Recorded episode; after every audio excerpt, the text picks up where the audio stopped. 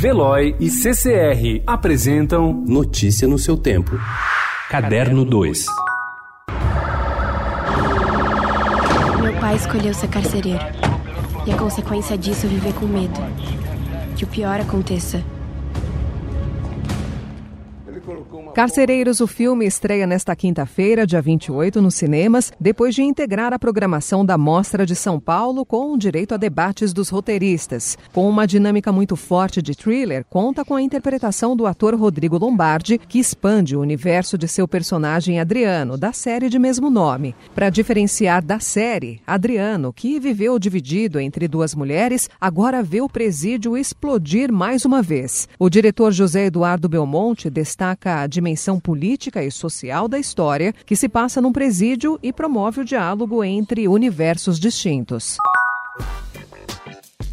Exposição que será aberta hoje no Itaú Cultural em São Paulo tem 800 obras de Franz Weissmann, um dos grandes nomes da escultura no país. A mostra Franz Weissmann, O Vazio como Forma, reúne 800 peças do escultor de origem austríaca, naturalizado brasileiro. Trata-se de uma exposição que, embora não seja uma retrospectiva no sentido convencional, permite ao visitante acompanhar a trajetória de Weissmann desde os anos 40.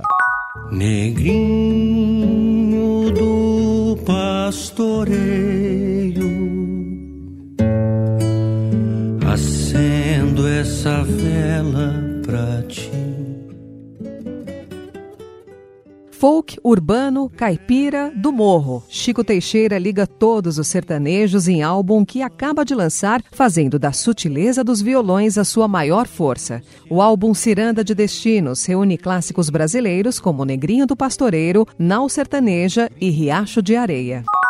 O Ministério Público de Minas Gerais quer receber diretamente do empresário Bernardo Paz, criador do Museu de Inhotim e do grupo Itaminas, que fundou a dívida tributária que o conglomerado tem com o Estado. A negociação em andamento, a qual a promotoria é contrária, prevê a utilização de 20 obras do museu para pagamento do débito, estimado em 471 milhões de reais e reduzido para 111,7 milhões depois de adesão do grupo ao programa de recuperação fiscal. Inhotim e a Advocacia Geral do Estado defendem o acordo. Notícia no seu tempo. Oferecimento de Veloy. Piscou, passou.